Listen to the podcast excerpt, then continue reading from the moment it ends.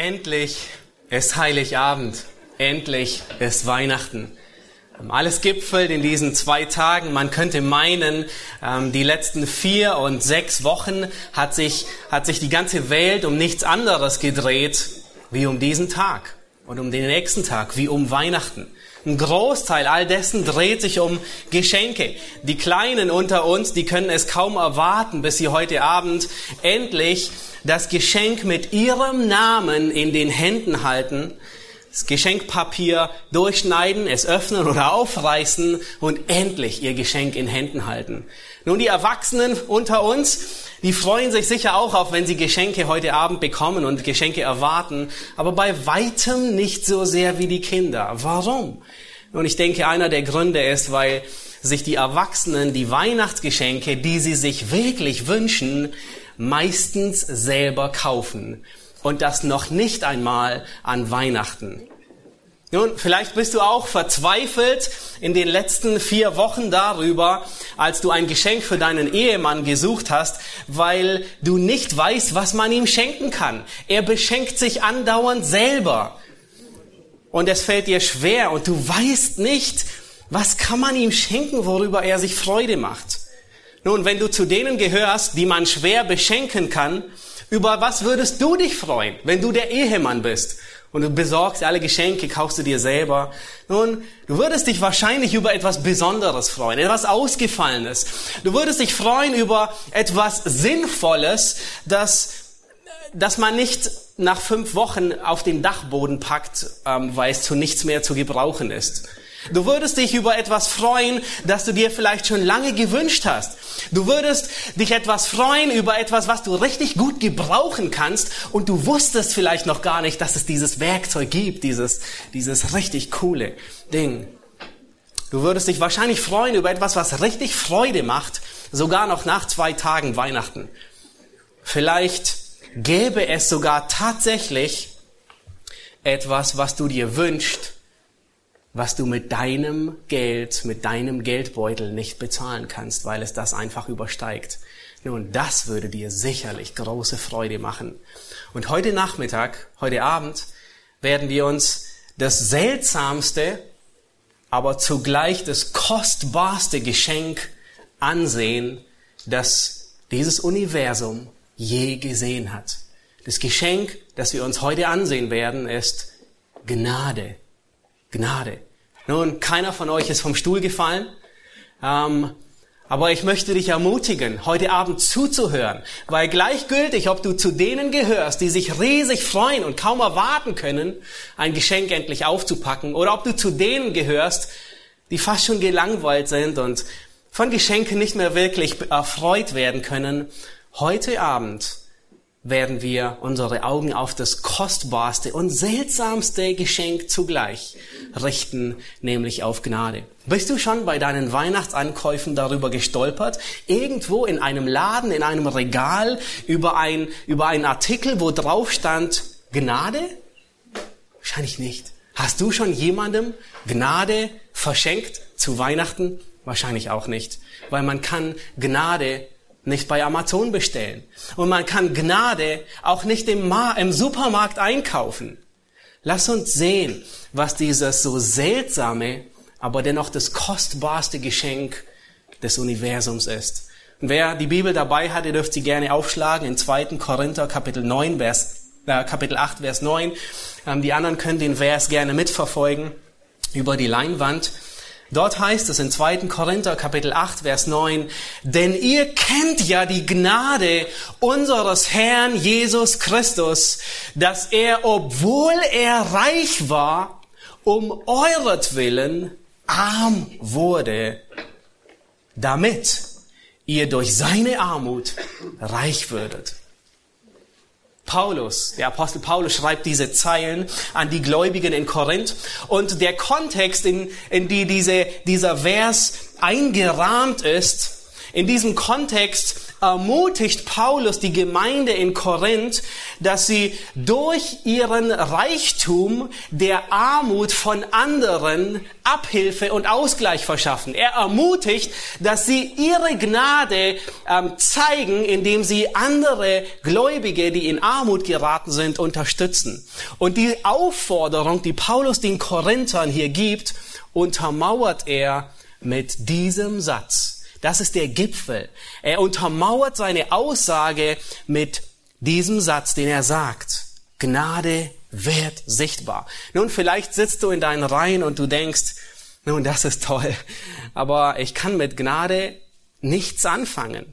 Es ist weder etwas zum Anfassen, noch kann man es essen und noch am wenigsten kann man damit spielen aber das trifft nicht zu. Paulus sagt in diesem Vers, dass Gnade sichtbar wird.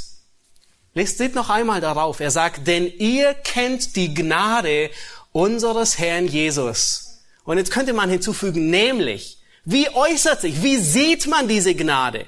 Jetzt wird sie sichtbar, dass er, obwohl er reich war, um euretwillen arm wurde, damit ihr durch seine Armut reich würdet. Nun, ein Geschenk ist meistens verpackt, bis es endlich ausgepackt wird. Das wissen die Allerkleinsten unter uns am besten. Sie können nur kaum erwarten, endlich die Schere zu zücken, um die Schnur durchzuschneiden und ihr Geschenk endlich vorsichtig zu öffnen oder aufzureißen. Da ist es.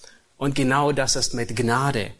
Wenn du Gnade aus dem Geschenkpapier auspackst, dann wird etwas sichtbar, dann wird Christus sichtbar, der um deinetwillen arm geworden ist, damit du reich wirst. Es lohnt sich, dabei zu sein und zu hören, was hat dieser Reichtum zu tun?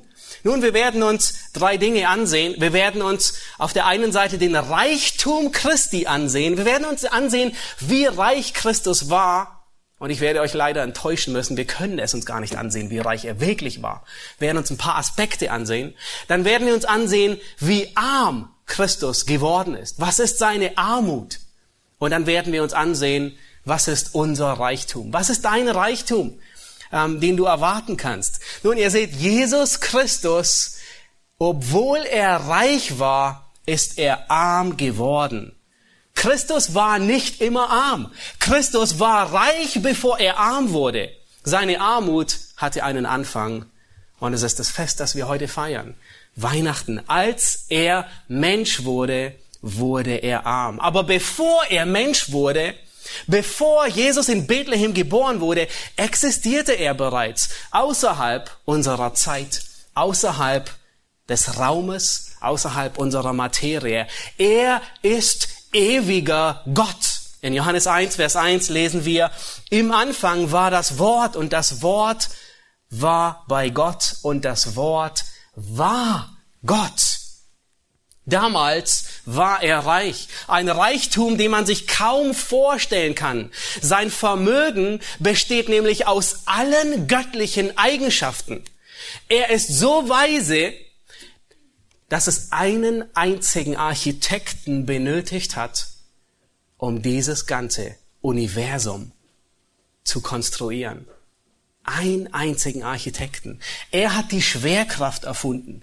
Er hat Energie erfunden. Er hat Elektronen und Neutronen erfunden. Er hat uns Menschen erfunden. Die klügsten Köpfe der Welt haben Jahrzehnte gebraucht, um das Periodensystem zu entwickeln.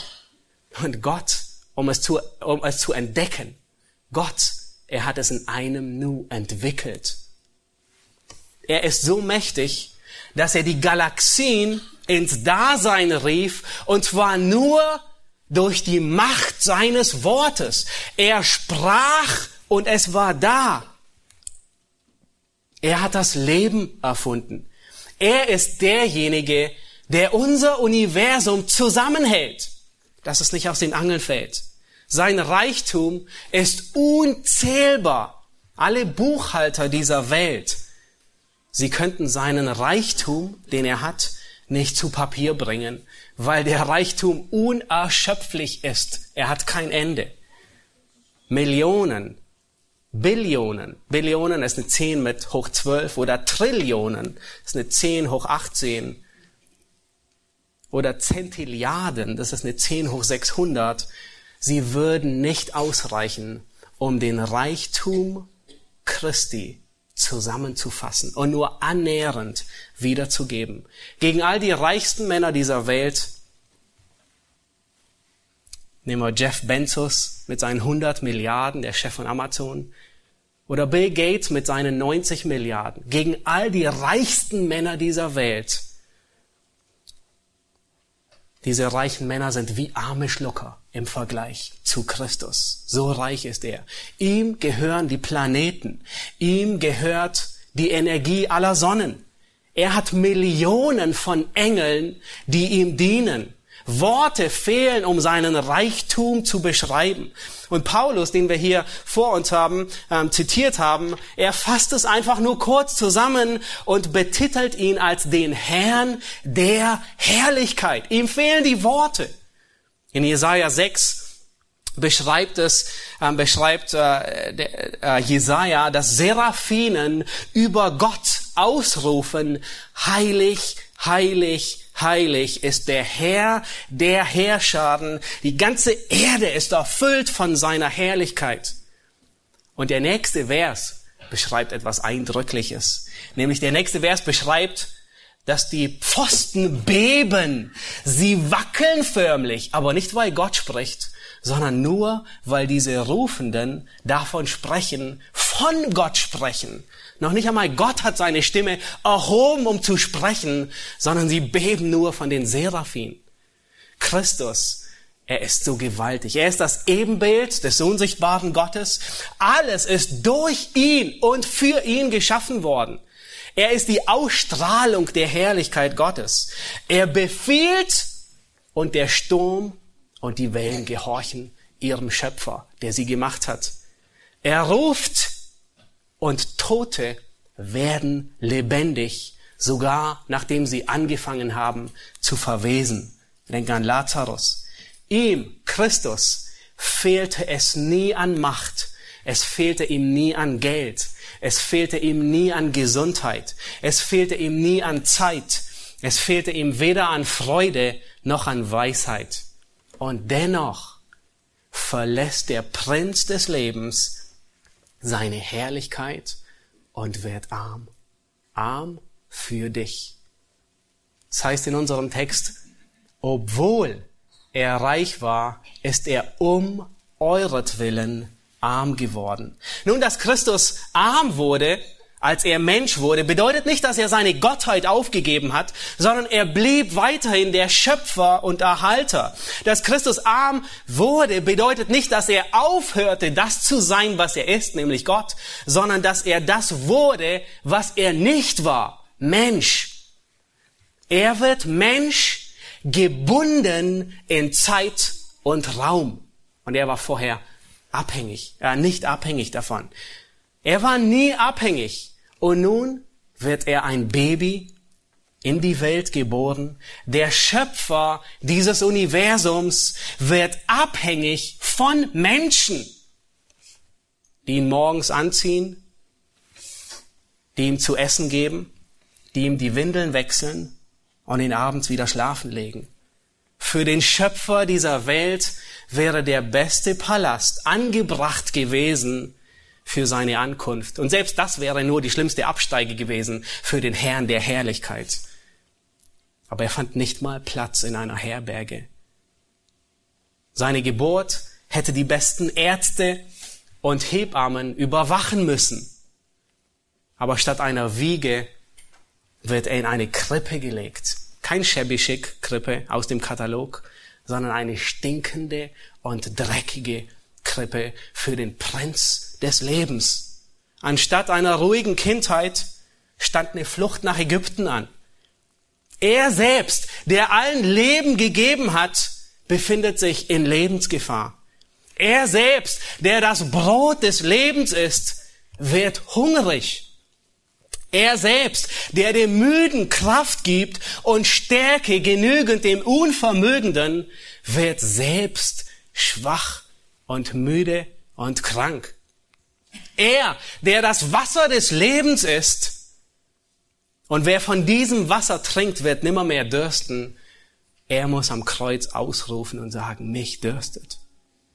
Er, der so erhaben ist, dass die Himmel der Himmel ihn nicht fassen könnten, kann nicht einen einzigen Quadratmeter auf Erden sein eigen nennen, weder bei seiner Geburt noch bei seinem Begräbnis. Der Schöpfer, dem Schöpfer ergeht es schlimmer wie der Schöpfung selbst. Füchse haben Gruben und Vögel des Himmels haben Nester, aber der Sohn des Menschen hat nichts, wo er sein Haupt hinlegen kann. Er, der die Gerechtigkeit war, erfährt keine Gerechtigkeit bei seinem Prozess. Er, der die Wahrheit ist, gegen ihn werden falsche Zeugen aufgestellt. Er, der die Lilien auf dem Feld gekleidet hat, dessen Kleider werden unter dem Kreuz verteilt. Er, der Herr der Herrlichkeit, er wird geschlagen, gepeitscht, misshandelt, entstellt, so dass man das Angesicht vor ihm abwendet. Er, der das Universum durch sein Wort erhält, bricht unter der Last seines Kreuzes zusammen. Er, der von keiner Sünde wusste, wurde für uns zur Sünde gemacht. Er, der von unzähligen Engeln umgeben war, wird bei seinem Tod sogar von seinem Gott und Vater verlassen. Er, der der Richter dieser ganzen Welt ist, wird am Kreuz gerichtet.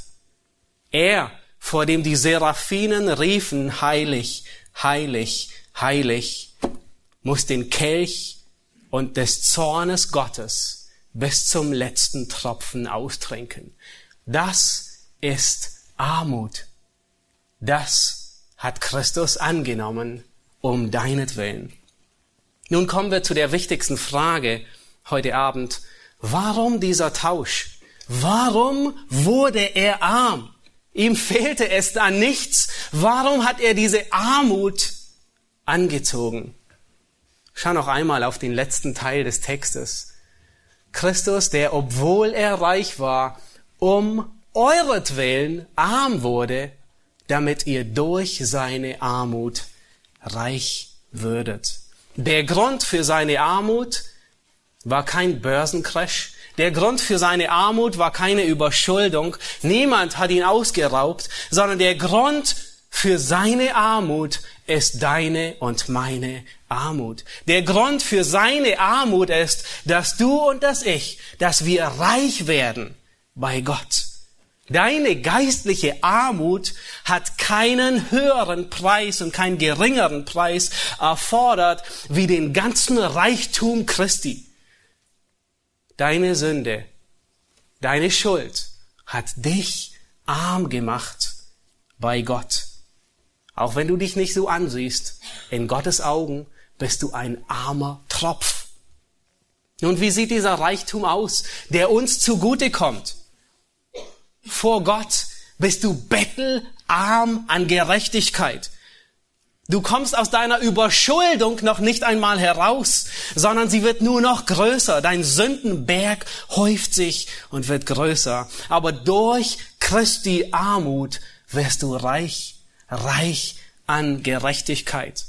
Wegen deiner geistlichen Armut bist du ein Feind Gottes.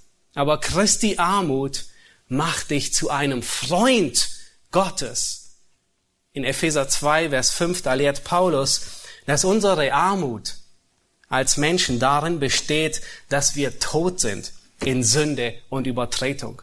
Die Sünde und Übertretung, sie haben uns so überhäuft, dass wir, dass wir, obwohl wir leben, tot sind, geistlich tot sind. Aber dann hat Gott durch Christus jeden lebendig gemacht, der an ihn glaubt. Und Paulus, er unterbricht seinen so gut aufgebauten Satz, er unterbricht seine Grammatik und packt etwas dazwischen, das vollkommen unnatürlich ist. Und er packt dazwischen diese, diese kurze Erinnerung und sagt, durch Gnade seid ihr gerettet. Hast du schon erfahren, dass Gnade bei weitem das größte Geschenk auf diesem Planeten ist? Gnade bringt Vergebung der Schuld mit sich, Befreiung von der ewigen Strafe in der Hölle, vor dem ewigen Gericht Gottes. Noch nicht einmal lebenslänglich wird ausreichen, um deine Schuld abzubezahlen. Es wird kein lebenslänglich geben. Das lebenslänglich, das es geben wird, ist von Ewigkeit bis zu Ewigkeit. Als der Engel zu Josef, dem Mann Marias, kam, vielleicht lesen die einen oder anderen die Geschichte heute Abend, äh, nach dem Essen, bevor man Geschenke auspackt, aber als der Engel zu Josef kam, sagt er genau diese Worte über den Messias. Er wird sein Volk retten von ihren Sünden. In Matthäus 1, Vers 21. Er wird sein Volk retten von ihren Sünden. Dieses Geschenk der Gnade ist noch größer, nämlich es bringt Frieden mit Gott. Es bringt Freude des ewigen Lebens. Du darfst die Freude und die Gewissheit haben, ewig zu leben. Aber weißt du, was die gute Nachricht ist? Nicht auf dieser Erde wirst du ewig leben. Hier in einer kaputten, in einer korrupten Welt, wo man überschüttet wird von Schlagzeilen des Schreckens, es ist ein Graus, ewig leben zu müssen. Sondern ewiges Leben in der Gegenwart Gottes. Ein Ort, wo Sünde keinen Eintritt hat. Du packst das Geschenk der Gnade aus und du hältst etwas ganz Besonderes in Händen. Da steht drauf, gerechtfertigt durch seine Gnade, die in Christus Jesus ist.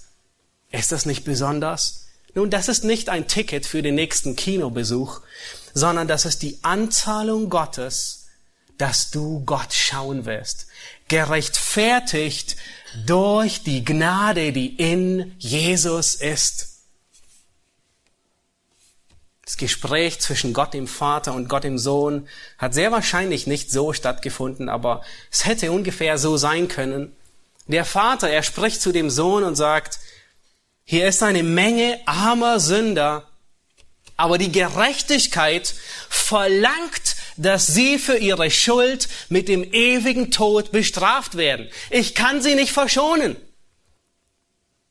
Wir wissen nicht, was der Sohn dem Vater antwortet, aber wir haben einen kleinen Einblick in Johannes 17.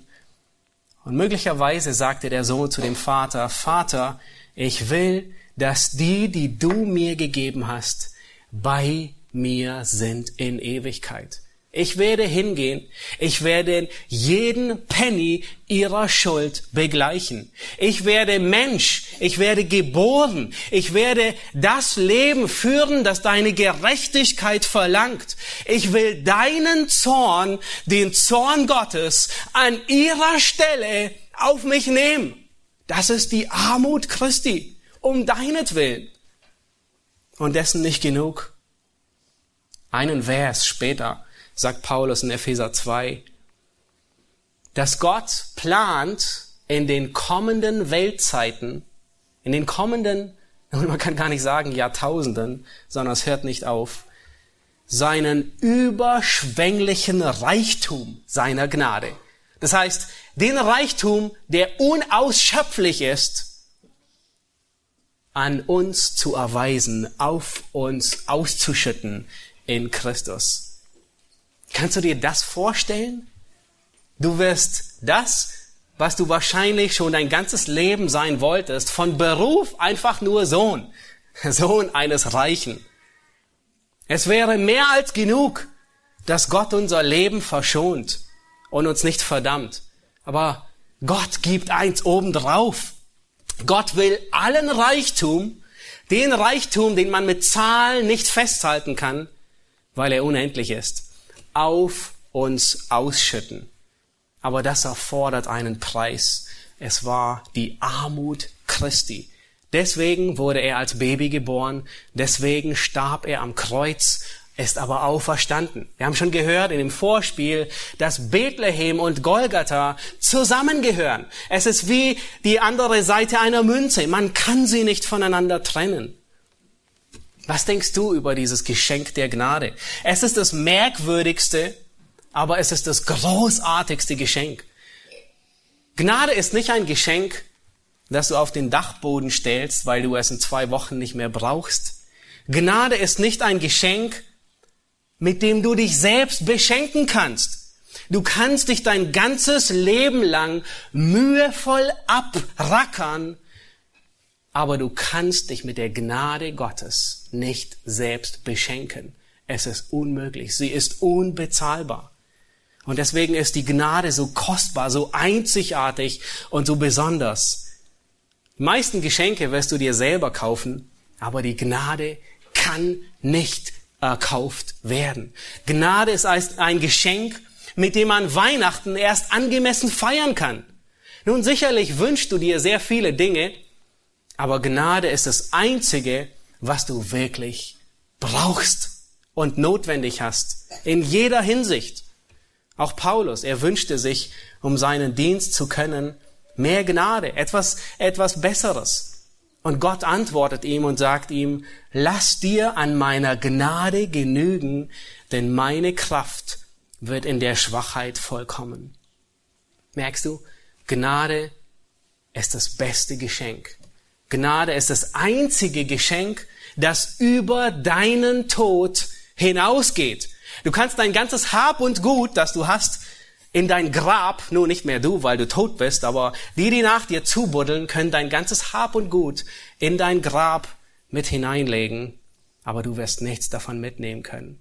Einzig und allein die Gnade Gottes. Sie begleitet dich bis in die Gegenwart Gottes. Wenn du alles, wofür du dich drehst, und alles, das hier und jetzt ist, worum sich dein ganzes Leben dreht, dann bist du der erbärmlichste Mensch auf Erden. Über kurz oder lang wirst du alles verloren haben. Spätestens am Sterbebett ist alles zerronnen. Und in diesem Moment hat alles, wofür du gelebt hast, sich in Luft aufgelöst. Wirst du dann glücklich sein? Dieses Geschenk der Gnade können wir nicht verprassen. Wenn du dieses Geschenk der Gnade nicht angenommen hast, warte nicht länger. Es gibt keinen besseren Tag wie heute. Dann kannst du heute erst richtig Weihnachten feiern. Lass dir nicht einreden, dass deine Schuld zu groß ist, wie das Gott sie dir nicht vergeben könnte. Seine Gnade ist reicher, wie du dir es nur vorstellen kannst.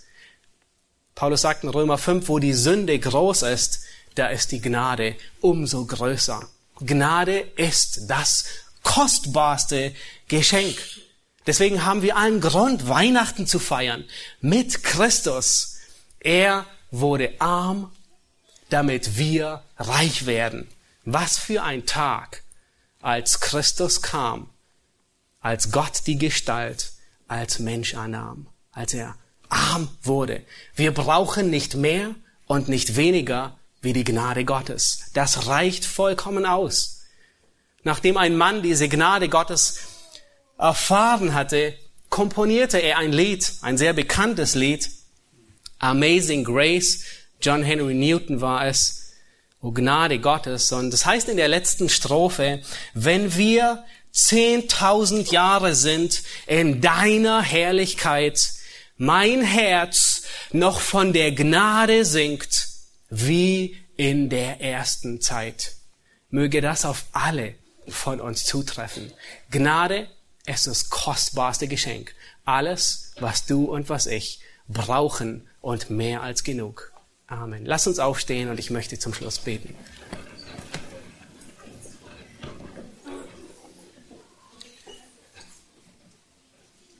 Himmlischer Vater, wir wollen dir von Herzen danken dass Weihnachten eine Realität geworden ist. Herr, du hast deinen Sohn auf diese Erde gesandt, um als Baby geboren zu werden, um ein Leben zu leben in vollkommener Gerechtigkeit und einen Tod zu sterben in vollkommener Ungerechtigkeit. Herr Jesus Christus, wir wollen dich anbeten Heute, an dem Tag, an dem wir in besonderer Weise uns an deine Geburt erinnern. Herr, du hast deinen ganzen Reichtum verlassen und bist arm geworden aus einem einzigen Grund, damit wir reich werden. Herr, wir sehen darin deine große Gnade, die ausreicht, die das beste Geschenk ist, das man ergreifen kann. Himmlischer Vater, ich bitte dich für jeden Einzelnen heute Abend, der diese Gnade nicht ergriffen hat, dass dein Geist ihn überführt von Sünde, von Gerechtigkeit und von Gericht. Es wird einen Tag geben, an dem wir für unsere Sünde vor Gericht stehen müssen. Aber Herr, jeder, der die Gnade angenommen hat, wird dich nicht als Richter, sondern als Retter erfahren. Und dafür wollen wir dich anbeten. Herr, wir preisen dich für deine Gnade, die überreich ist. Und Herr, wir wollen ähm, in dieser Gnade wachsen, darin zunehmen. Herr, wir wollen von dieser Gnade singen und dich dafür preisen. Amen.